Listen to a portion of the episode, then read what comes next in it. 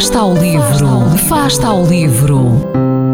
Ler mais, ler melhor, ler saúde, ler ciência, ler arte, ler todas as palavras do mundo. Afasta ao livro, uma rubrica da responsabilidade da Rede de Bibliotecas de Vizela.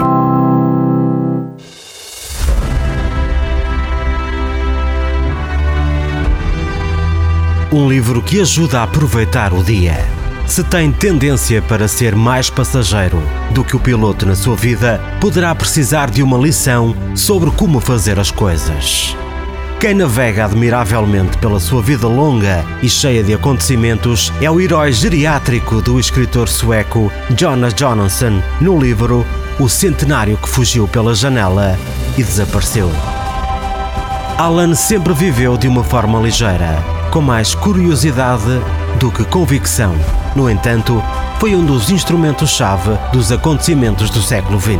Na véspera do seu centésimo aniversário, na residência da terceira idade de Malmköping, para a qual a imprensa, o presidente da Câmara e o pessoal e hóspedes tinham sido convidados, Alan decide que o lar não será, afinal de contas, a sua última residência na Terra e que ele irá morrer noutra qualquer, noutro lugar qualquer.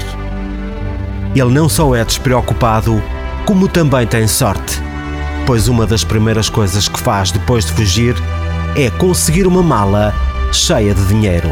O que se segue é uma retrospectiva da vida de Alan, desde o seu nascimento em 1905 até ao seu novo começo com 101 anos de idade em Bali com uma mulher mais nova, 85 anos, ao seu lado.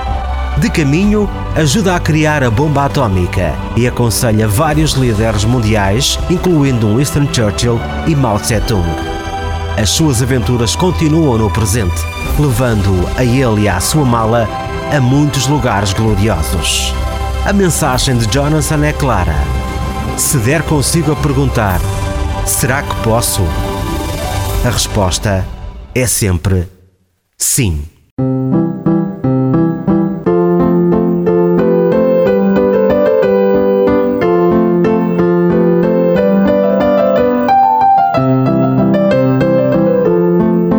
Fasta o livro.